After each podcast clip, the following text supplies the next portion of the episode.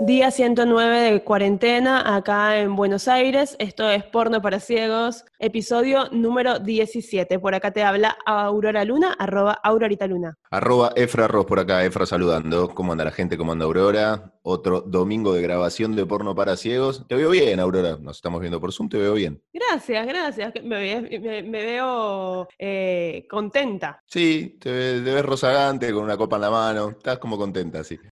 No como, no como la semana pasada, que, viste, teníamos todos caras de, de mal cogidos, como decía, como titulamos el, el podcast. ¿Hay algo que no quieras contar, Aurora? Te escuchamos. Estamos todos, los oyentes y yo. Te veo bien a ti también, ¿eh? Ah, no, algo cambió, ¿no? Bueno, no, no, seguimos en la misma línea, seguimos en la misma línea. Cosas que pasaron en la semana y temas para charlar en este episodio, Aurora. En el comienzo, una nueva, un nuevo término. ¿Cómo nos gusta poner etiquetas? Va, no sé si a vos te gusta, al género humano, a los humanos. Queremos etiquetar todo. Y si son psicólogos, viene de la rama de psicología. Y además, se cruza la revista Cosmopolitan, tenés una etiqueta, tenés un hashtag, sí o sí para todo. A mí no me gusta estar clasificando cosas, pero es como natural, o sea, como que está tan naturalizado que si no encasillas cosas o conceptos, eh, no, no le encuentras la vuelta o no entiendes qué significa. Bueno, te tiro un concepto nuevo que está rondando por la web que tiene que ver con relaciones entre personas, entre humanos, el zooming. ¿Sabes lo que es el zooming? ¿No es esto que estamos haciendo ahora? No, esto es hacer un zoom. Tiene que ver con esto, pero no exactamente, porque el zooming es la nueva terminología para definir a quién te deja por Zoom. O sea, te manda, un ar- te manda un mail, te manda un WhatsApp primero y te dice, te mandé un mail. Vas a fijarte al mail con ilusión. El mail te dice, Josecito te invita a un Zoom. Entras al Zoom y dice, y me va a mostrar. Y cuando entraste al Zoom, tenemos que hablar de, sí, estamos hablando, José, si me mandaste un WhatsApp primero y después me mandaste un mail y ahora estamos en el Zoom. No, pero es que te quiero decir algo importante, que parece que lo nuestro no va más, me parece que nos tenemos que tomar un tiempo. Y te deja por Zoom. Y aparte, seguramente es como una reunión, no es como muy formal dejar por Zoom para mí. O sea, para eso dejarlo por WhatsApp. Imagínate que les avisar por WhatsApp a la hora que se van a ver en Zoom. Te emocionas porque dices algo más formal, que vamos a tener una cita por videollamada, me pongo una copa, me arreglo. No, no tampoco es una fiesta. Es que te están dejando por Zoom. Esto podrían ser parejas que ya están establecidas de antes de la cuarentena o parejas que se hicieron ahora en la cuarentena y que nunca tuvieron contacto físico. Para mí, la única posibilidad de que alguien deje a alguien por Zoom es porque en otro momento de su vida dejó por WhatsApp y se lo reclamaron. Le dijeron, sos una basura, no podés dejarme por WhatsApp, vos sos una mierda, no tenés huevo. Entonces dijo, ah, no tengo huevo. Ah, no tengo huevo, le dijo la vida. En la próxima van a ver. Lo agarró una pandemia, no pudo el mano a mano. Y bueno, dijo, pero yo me la voy a bancar, no voy a, no voy a gostear, que es otro de los términos que están dando vuelta por ahí.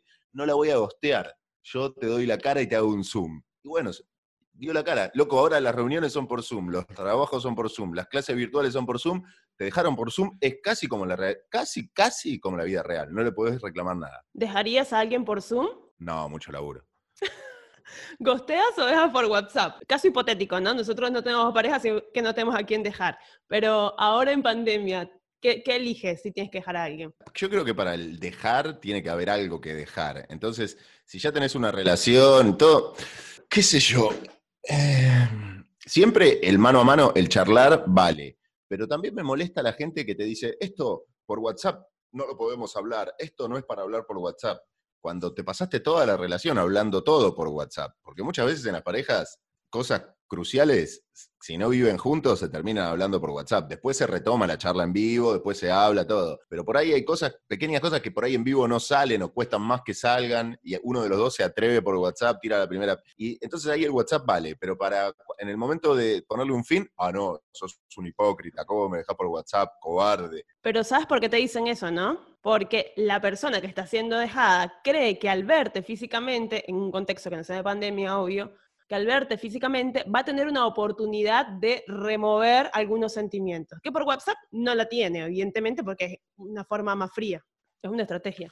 No, igual, pues yo no es que le escapo al presencial. Si hay una relación, obviamente que las cosas se charlan cara a cara, pero tampoco es que, viste, no se dan las cosas en las parejas, me parece eh, como en las películas, de que hay una charla de ruptura y después no se habla nunca más. Tenés 50 charlas de ruptura. Empieza por una, pero hasta que se termina de concretar la ruptura tenés 50 charlas de ruptura.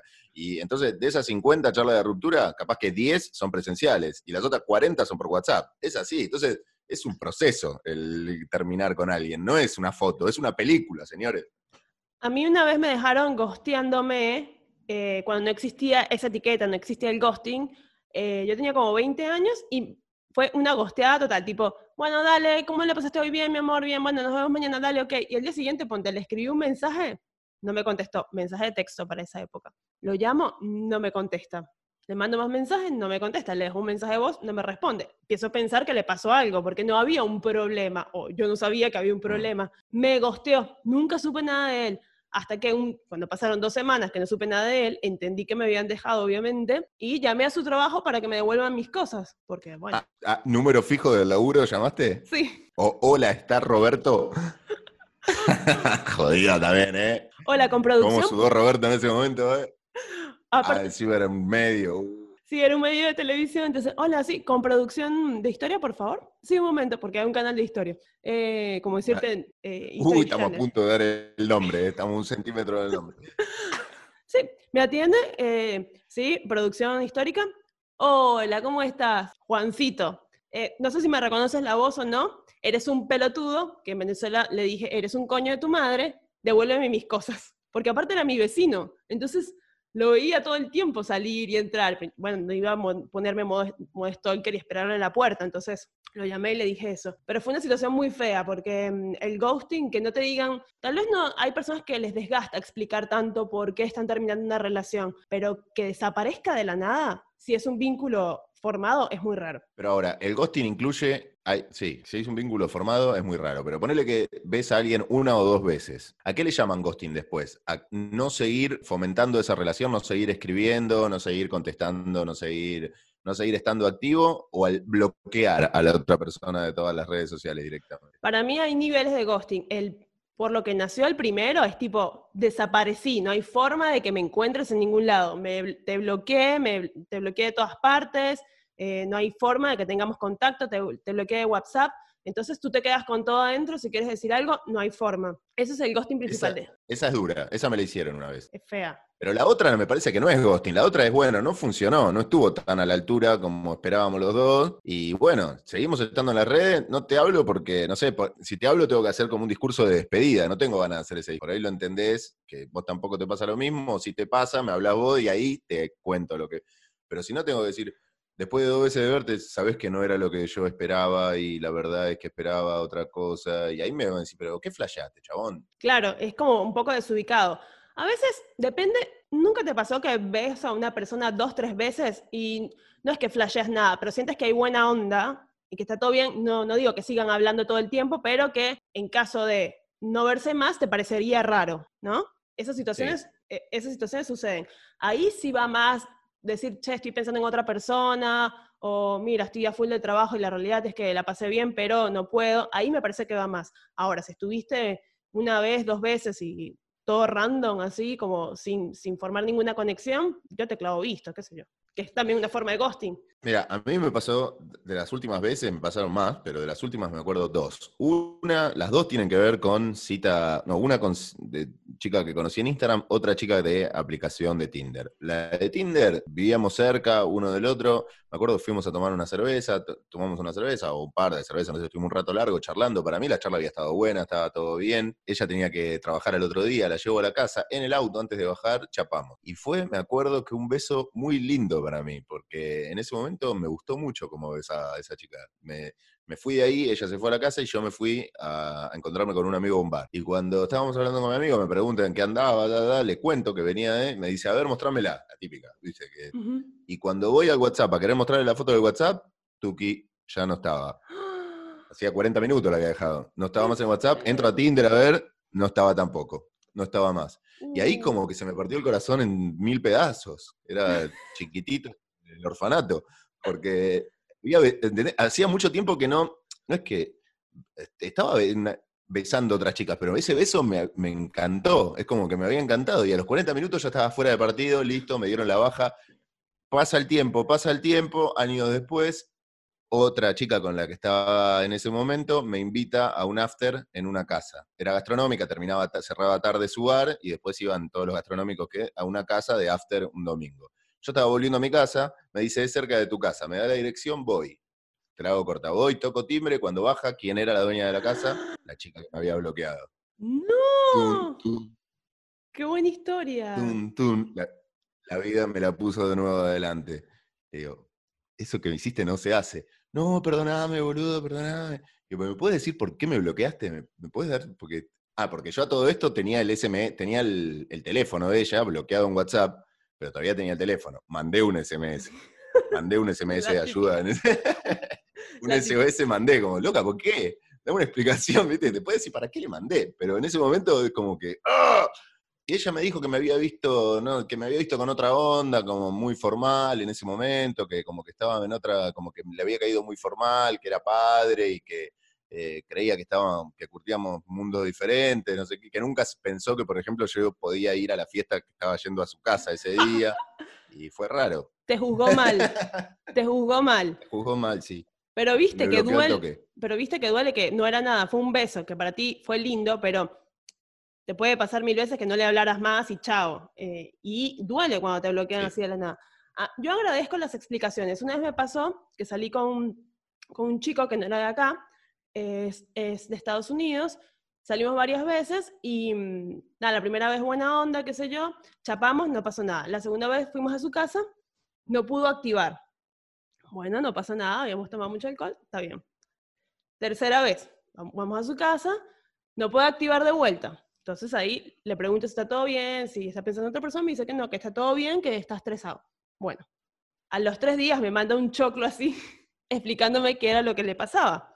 Y yo se lo agradecí, en verdad, porque había buena onda y la realidad, nada, como que si no me iba a hablar más, me iba a quedar como pensando que hice algo mal.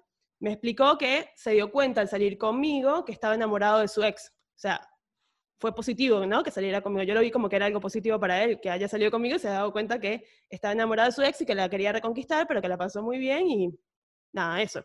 Yo se lo agradecí, de verdad.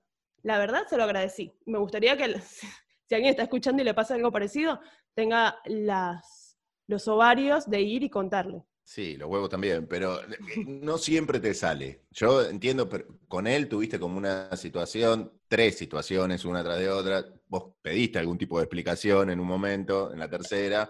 Entonces él se vio como en la obligación, también sabe que te generó un momento incómodo y lo, y lo reparó y me parece bien. Pero no sé si siempre que, por ahí hay, hay veces que no, no, no, no, pasan esas cosas, que simplemente fluye la noche, fluye la vez que te encontrás, fluye, termina y no pasó nada malo como para aclarar nada, pero tampoco, pero ya sabes que no, no tenés tanta ganas de volver a ver a esa persona. Y tampoco, sabes, no tengo tanta ganas de volver a verte porque no tenés que buscar un motivo. Eh, hay, hay veces que sí, tenés como la obligación de hacerlo porque ya generaste un vínculo que, lo, que, lo, eso lo merece. Pero en otras oportunidades es como que, no sé, capaz que si te lo hace, ves a alguien una vez o dos veces y te hace eso, que te dice, te da demasiadas explicaciones, decís, este es un denso, este ya es un denso. Pero sí, por ejemplo, si lo, dejo en mis redes, pasa algo una o dos veces así como de forma muy random y lo tengo en Instagram y ya está, me chupo un huevo. Ahora, si un día me meto para mostrárselo a una amiga y me bloqueó, voy a decir, loco, ¿qué hice mal? Porque una cosa es que quedó ahí random y no hubo más onda y quedó allí, buena, buena onda, y otra cosa es que me bloqueé de todas partes. Es como que me siento que, que pasó algo más allá o más grave. Otra cosa es si yo le estoy mandando mensajes constantemente, hoy ¿qué pasó cuando nos vemos? Y ahí me bloquea. Bueno, eso es otro, digamos, otro escenario. Sí. Después está la persona... Claro, eh, todos estos, eh, todos estos escenarios eh, tienen nombre en las vinculaciones de, las personas en las redes. Es que los psicólogos y la revista Cosmopolitan le pusieron nombre a todo. Y en algunos quedas metido siempre, sí o sí. ¿Querés que repasemos un poco todos los términos? Sí, a ver, a ver, a ver. El ghosting es el que ya hablamos, el de, desaparecer. Al ghosting le vino un como un Super Saiyajin, se tuvo una, un Dragon Ball, una evolución de Pokémon, y apareció el benching. Benching. Ajá, que se escribe Término cuñado a bench, estar en el banquillo, ser el suplente o el plan B. Uy, esa. Eh, ¿Y, cómo, ¿Y cómo se expresa en redes sociales ser el plan B? están ahí como pendientes o cómo es? Claro, vos primero tenés una alineación titular, probás con la alineación titular, supuestamente que es la que te genera más deseo, más ganas de ver. Si la alineación titular no está disponible, aplicás el benching, que es decir, al plan B. Y vas a buscar y generás mantener un cierto contacto con eh, esas personas para que en el momento que las necesitas usar de plan B se pueda. Si vos te olvidás para siempre y volvés una vez por año, no van a estar disponibles. Como toda una táctica virtual para, para, la utilización. Pero claramente hay una persona que es consciente de esto y se maneja de esa manera y hay otra persona que por ahí es consciente también, pero cae en ese tipo de relación tóxica, sabe que la están manipulando, que la están usando, pero medio como que juega ese juego también. ¿Te pasó alguna vez de, por ejemplo, eh, haber quedado con una chica random X y que te escribiera la que te gusta de posta y, y decirle a otra, che, no puedo ir porque no sé qué? O sea, como que preferir a una persona sobre otra. A mí me pasa siempre. Me pasa bastante. Me pasó, pero yo si cierro, cierro, tengo palabra. Nunca bajé un plan.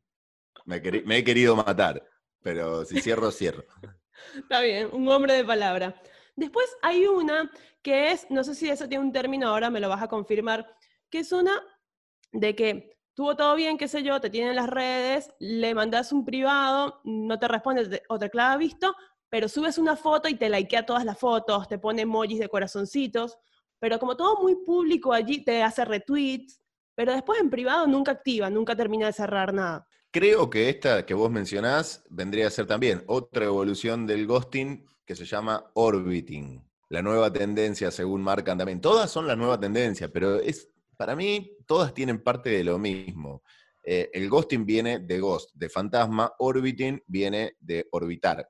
Y es llevarlo un pasito más allá. O sea, desapareces, metes un ghosting primero, pero te quedás después viendo Instagram y Snapchat y retuiteando y comentando y apareciendo públicamente y además notoriamente, ¿no? Como insistente. Pero después te manda un privado y no lo contestas. Un figuretti, me parece ese.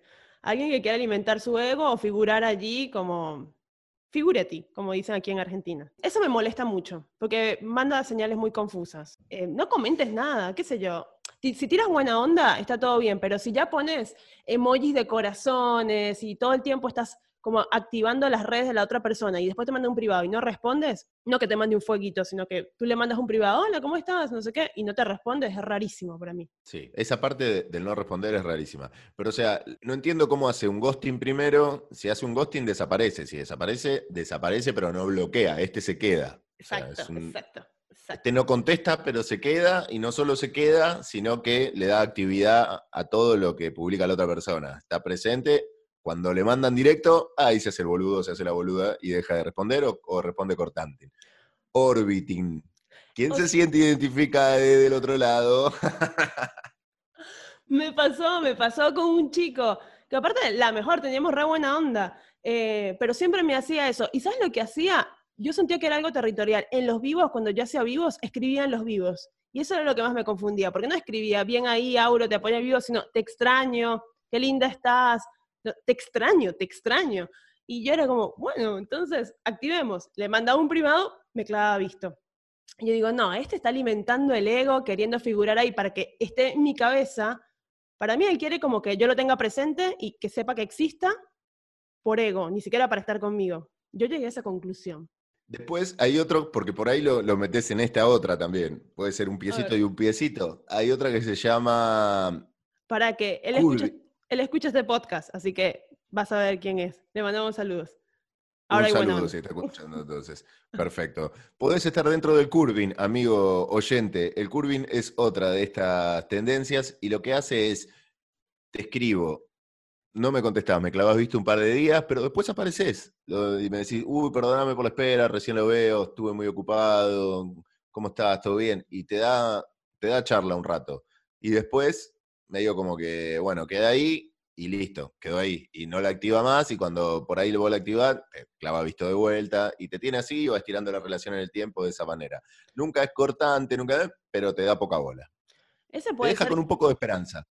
¿Eso puede ser que le caliente darte esperanzas? Y para mí no quiere cerrar ninguna puerta. No tiene por qué cerrarla tampoco. O sea, no tiene ningún apuro en abrirla, pero no tiene por qué cerrarla. Ok, bueno, eso me parece, no me parece tan malvado. Me parece como que es un comportamiento lógico de todos. Sí, los psicólogos dicen que obviamente el ego ahí eh, está todo el tiempo puesto en juego, pero se hace para estimular el propio ego, porque eh, estimulas a alguien que sabes que tiene un interés, entonces eh, de esa manera se despierta ese interés, bueno, listo, ya me acordé que, yo te gusto. Ahora, hasta la próxima vez que lo necesite, no te voy a hablar. O capaz ni siquiera, o capaz ni siquiera la otra persona tiene el interés tan marcado, pero al hacer curving se lo despiertas. Dices, ah, bueno, este puede ser, no sé qué, y te activas y después te encuentras con que no, es, no va por ese lado. Entonces es medio confuso también. Todas igual, todas estas formas son confusas. Sí, y, siempre estamos de los dos lados del mostrador, ¿no? En alguna de estas situaciones, porque en algunas veces, algunas veces nosotros hemos dejado enclavado el visto y contestamos después, y medio como que enfriamos la cosa, y nos, las, nos la hicieron también. y viste, y cuando te la hacen, vos te das cuenta que te la están haciendo, pero ahí decís, ¿qué hago en este momento? ¿Esto no vale la pena? ¿O voy a remarla hasta el final y voy a subir al Himalaya con la lengua o con los dedos tecleando y voy a ganar este partido. Y hay gente que se empecina y vos, y, vos tirando una onda de como, bueno, está todo bien, pero ya te dejé, ¿no? Te estoy contestando un mensaje de hace cuatro días. Y le pone ímpetu igual. Y vos decís, ¿cómo lo puede hacer? Y después vos te encontrás en esa situación vos algún día y le estás poniendo ímpetu y decís, qué boludo. Así que que nadie escupa para arriba. Qué horrible eso de, de cuando te escriben después de cuatro días, pensar de si responderle en el momento, porque te gusta y lo viste y quieres responderle, o decir, bueno, entonces yo aplico la misma y espero cuatro días. El tema es el siguiente, si esa persona te escribió y quiere activar tal vez en ese momento, puedes perder la oportunidad. Tal vez ahí sería un benching, como que eres un segundo plan y te escribió para ese momento, no le respondiste y fuiste. No, es una mezcla de los dos. Claro, porque hay veces que vos decís, eh, como esto no lo voy a permitir, nadie va a, utilizarme de esta manera, nadie va a jugar conmigo. Y hay veces que decís, eh, yo soy un benching, ¿sabes cómo estoy para benching hoy? Soy plan B, bienvenido, me pongo la camiseta del plan B y salís a jugar el plan B, pero orgulloso, saludándote, sacás fotos, todo, soy el jugador de plan B, sí. Entonces digo, no este no me escribe nunca, no pierdo la oportunidad ahora, la dignidad, nos vimos. Claro, claro, hay que entender también el juego. Por eso Por eso siempre podemos caer en cualquiera de estas, me parece, todos pasamos por todas. Hay una que, mm, que es eh, Pocketing. ¿Esta la conoces? No. Bueno, esto viene de pocket en inglés, que creo que es bolsillo, y es para vínculos más avanzados. Es cuando estás en un vínculo que tal vez no se blanqueó, o sí como una relación estable o como algo más formal, como que digamos que es la prioridad, pero a esa persona no la mostras en ningún lado. No solamente no sube fotos con ella en redes sociales, que aquí ya Efra y yo lo hablamos, no somos de subir em, fotos con nuestros vínculos en las redes, sino que te invitan a una fiesta, no la llevas. Te invitan, es el cumpleaños de tu papá, va toda la familia, no la llevas. Y ya la relación está bastante formal. E incluso ella sí te invita a, su cumpleaños, a sus reuniones con amigos, tú vas, todo bien, pero después no la muestras en ningún lado es como esconder el vínculo, no hacerse cargo de que estás en algo formal. Entiendo, entiendo. Y acá depende del grado.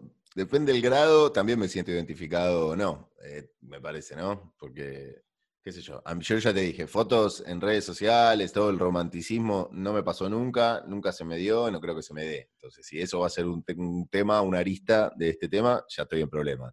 Después con los eventos familiares, también siempre fui un poco reacio en el tema.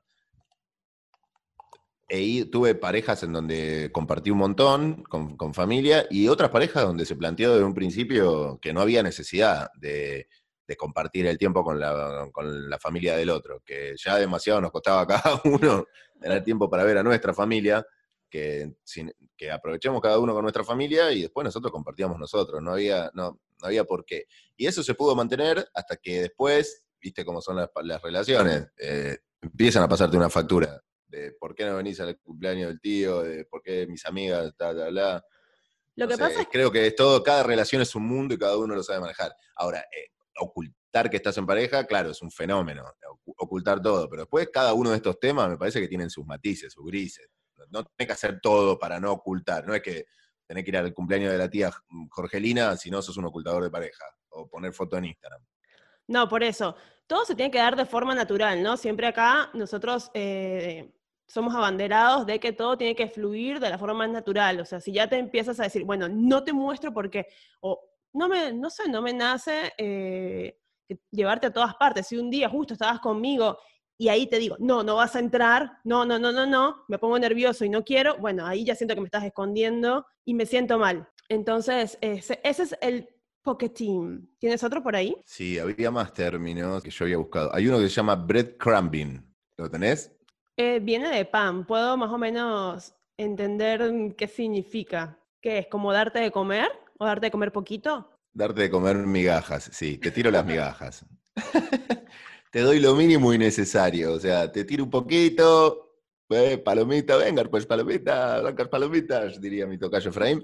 Tiró un poquito de, de miguitas de pan y bueno, después vos si querés más, relajá. Esto viene por capítulos, se estrena el próximo, la próxima semana, el próximo, te voy tirando a poquito.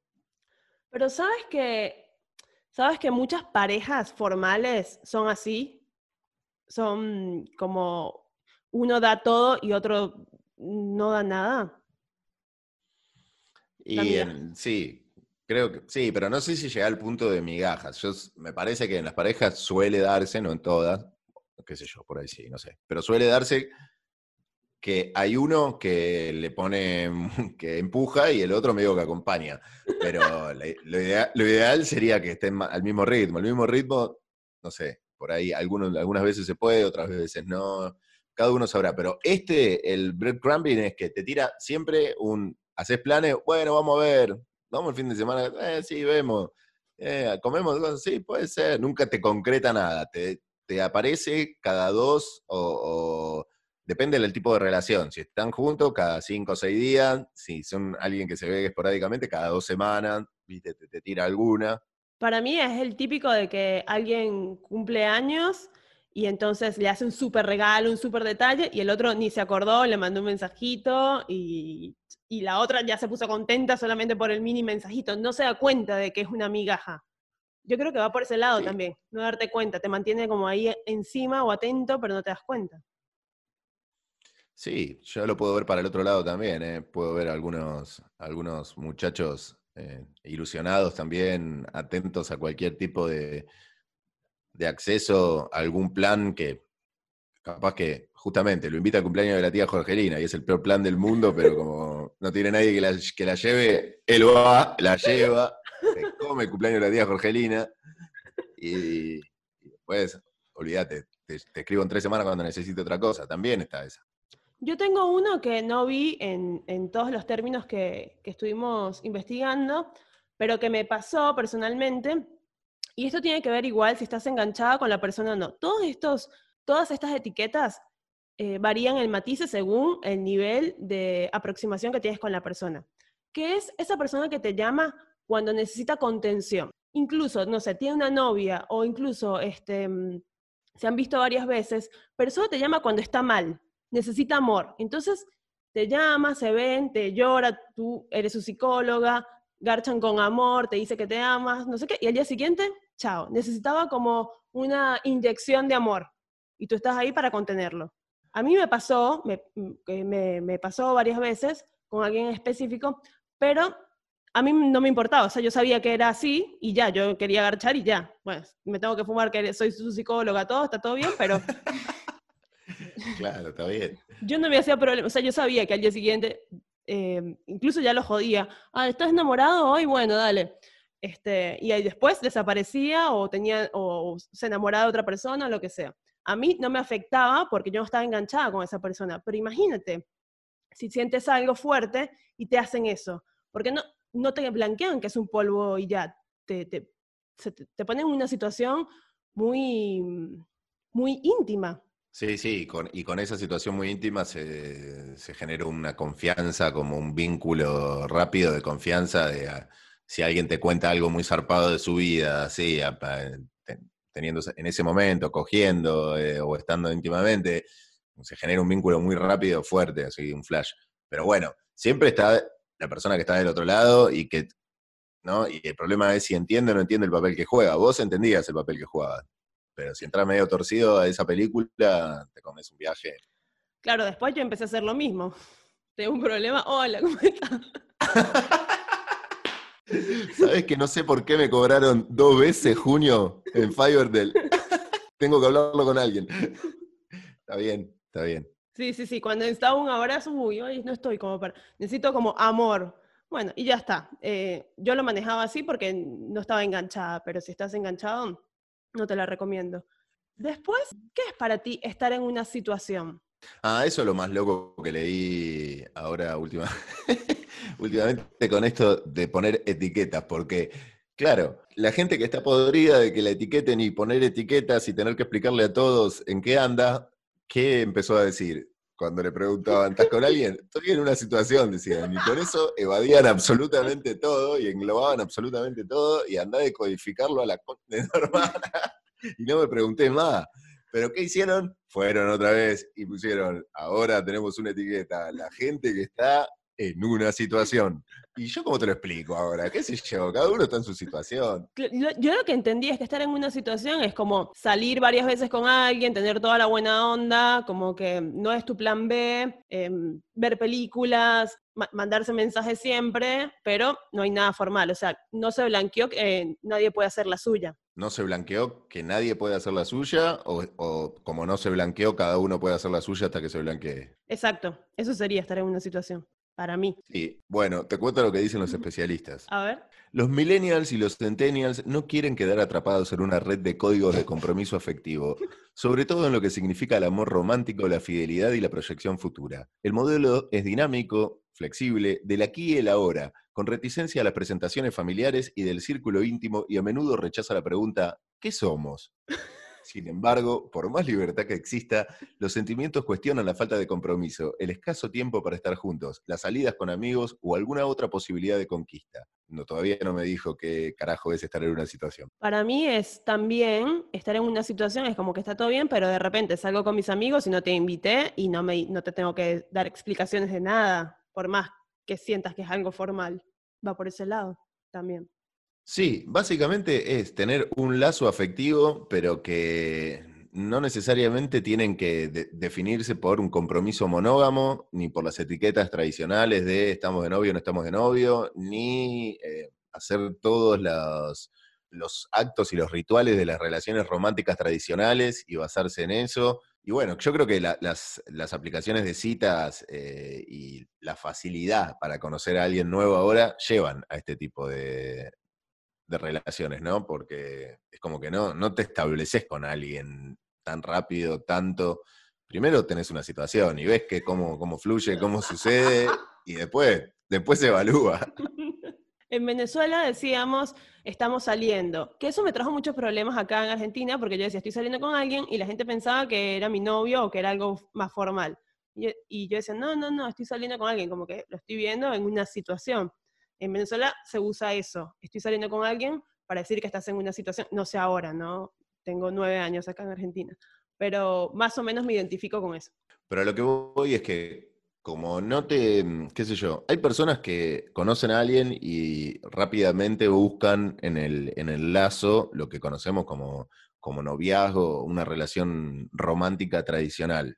La, buscan con lo que conocen y quieren tener eso rápidamente. Y se ofuscan y se enojan si eso no sucede rápido, porque, quieren eso, están focalizados y focalizadas en conseguir eso. Y hay otras personas que creo que este, quieren eso también, pero quieres un tiempito de prueba, es como, dame los tres meses con garantía, ¿no? El no, tres meses, un poco más. Pero claro, o sea, no tenés que, podés tener todo ese tiempo y en ese tiempo donde estás en una situación y no en algo, en, algo más encasillado, podés decirle a la otra persona lo que te gusta, lo que no te gusta, lo que esperás de una relación. Medio como que en ese, en ese tiempo creo que se juega el, el hablar, ¿no? De lo que me gusta, a mí me gusta en una relación esto, me gusta el otro, y lo podés jugar porque no estás en una relación, estás, estás en ahí. Y lo más importante, puedes hacer la tuya. Una situación. Sin que nadie te diga nada. Ese me parece tu punto fundamental de la situación a rescatar. Está bien, está bien. Lo tomo. Em, después, bueno, eh, había uno que se llama Love Bombing. Hay muchos, ¿no? O sea, habría que ver cómo nos comportamos. yo ya me perdí, no sé qué soy. ¿Vos te acordás qué sos y qué no? De las que vimos hasta ahora? He, pasado por todas. Creo que he pasado por todas. he sido todas y he hecho todas hasta ahora, por, de, lo que, de lo que vamos conversando. El love bombing. ¿Qué es love bombing? El love bombing es como cuando estás al principio formando el vínculo, todo muy intenso, hablar todos los días, mucho amor, mucho amor, mucho amor, muy te extraño, muy mucha charla, sobre todo ahora en lo digital, y después baja, obviamente, cuando ya conoces a la persona y qué sé yo, eso, eso va, va bajando, no, no nos manejamos de la misma forma. Y hay personas que están reclamando todo el tiempo el mismo comportamiento del inicio del vínculo. Y hay que mm. entender que eso se diluye en el tiempo, que no va a ser la misma intensidad del principio cuando estás conociendo a alguien y todas las expectativas que, que, eso te genera a lo que sucede después. Se va diluyendo y lo va manteniendo de otra forma, si es que siguen. Sí, sí, sí, eso claramente pasa siempre. Pero en cuarentena, actualizado al momento histórico que estamos viviendo, yo creo que un día de relación, como vos describís, así pleno love bombing, así intensidad de mensajes desde la mañana hasta la noche, todo el día, eh, amor, cada cosa, canciones que van, canciones que vienen, memes, risita, algún nude, todo así intenso, un día entero, equivale a un mes de noviazgo en la vida prepandemia. Entiendo, sí, sí, sí, sí. Eh, me pasó como durante dos semanas, ahora en pandemia, de estar tipo videollamada de citas, ya citas pues, ya citas por, por, por Zoom, ya sentirme como... Estuviste entonces un año y dos meses de novia. 14 días, un año y dos meses de novia tuviste. es, un montón, ¿eh? Es un montón. Ya es mi ex de pandemia. Sí, obvio.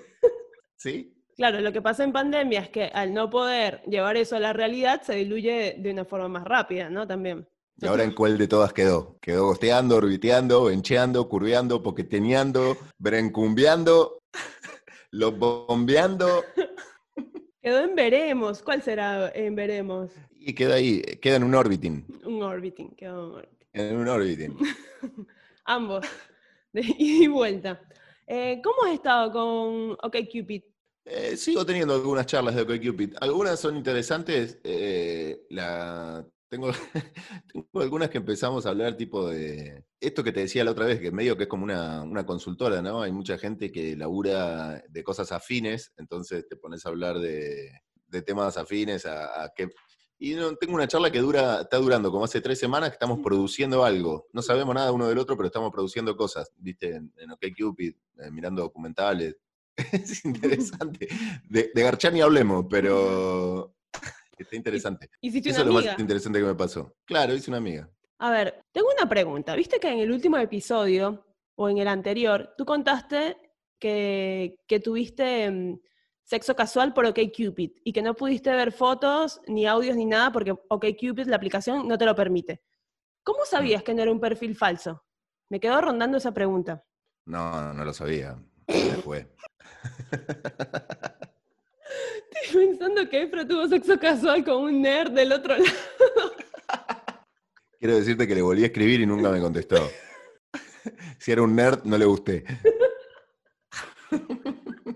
Porque, claro, después que estoy revisando las cosas para de OkCupid y todas las actualizaciones que hicimos, me acordé de esa historia Digo, pero pará, si no se pueden mandar fotos, más o menos mechándola con la otra historia que contaste, que estaba sospechando de un perfil falso. Digo, pero ya, si no se pueden mandar fotos ni audio, ¿cómo supo Efra de que, de que no era falso el perfil? Ya pero, la diferencia es que el perfil estaba armado de otra manera, porque las fotos que tenía no tenían, la cara estaba blureada, pero el cuerpo era, el cuerpo no era el cuerpo de una modelo, de una, una supermina como era la, la otra, ¿entendés? Era un cuerpo de una una mujer que puede ser mi vecina. Entonces eh, lo, vi diferente. Aparte estaba redactado de una manera diferente. Lo que decía el perfil, ya te das cuenta, y la edad que tenía, era diferente. Incomprobable. Incomprobable. Bueno, bueno, vos querés, yo, la pasé bien. Yo la pasé bien. Eso es lo que cuenta. ¿Vos, me querés joder con eso? Jódeme. Yo la pasé bien y, y le escribí, no me contestó, así que me metió un ghosting. Me metió un ghosting en el nerd.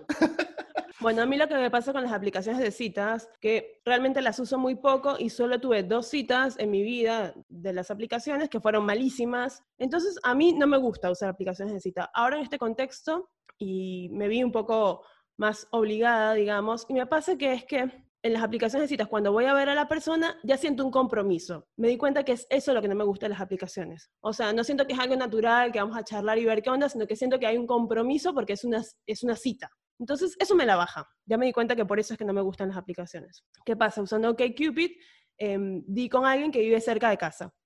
Y me dijo para dar una vuelta acá, fumar un pucho, dando una vuelta para conocernos, y la realidad, un caño súper copado, el chico, la realidad no tengo nada que criticarle, pero me sentí recontra incómoda, al punto que le tuve que decir, le tuve que decir, eh, no, mira, me, voy a mi casa, o sea, gracias, pero no gracias, o sea, me voy a mi casa, me sentí súper incómoda, pero no porque no fluyera o porque no era buena onda, no era lindo, sino porque me sentí comprometida. ¿Comprometida en qué sentido? ¿A ¿Comprometida en, a, qué? O sea, como que la aplicación ya te lleva a que no sentí que era una charla natural de dos no, sentí que era una charla de OK Cupid en la vida real. No sé cómo explicarlo.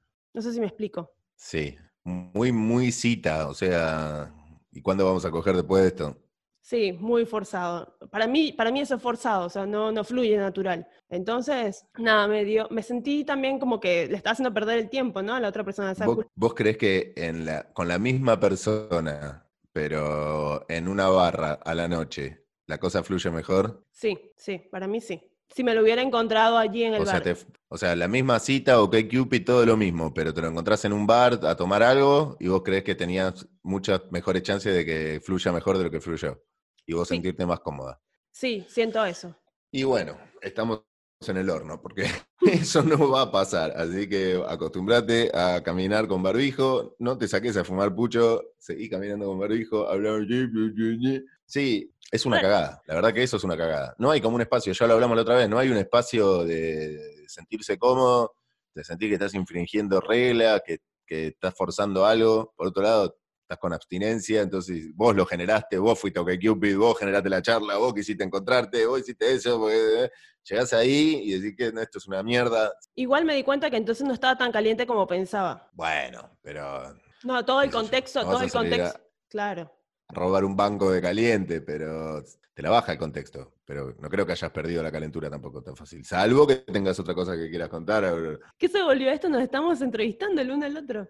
No, no, no, no. ¿Viste cuando te pasa eso de que te gusta alguien? Ah, otra cosa. Cuando te gusta alguien mucho y tienes una cita como esta de OK Cupid. Justo el que me gusta me mandó un mensaje cuando iba a bajar a ver al otro chico y dije, oh, en realidad el que me gusta, nada, no lo, no lo puedo ver. Ah, eso es lo que te pasó. También, lo que me habías preguntado a mí es lo que te pasó, lo que te pasó a vos y se sumó. Claro, vos ya fuiste del culo, fuiste mal predispuesta, fuiste enojada, es como que se te cayó el... claro, le estabas haciendo un plan B y cerraste el plan B, te cayó el plan A. No, no, no. no, predispuesta, Aurora. No, no, no, no me cayó el plan A para romper la cuarentena ni nada, pero sí para hablar. Y la realidad prefería hablar por WhatsApp con esa persona que bajar a dar una vuelta con alguien de OkCupid. Eso es lo que me pasó. También le puse todo. ¿eh? Es jodido, es jodido. WhatsApp versus vida real. Prefiero WhatsApp. Ya estamos en una. ¿eh? Tim Burton ganaste. Estamos en una.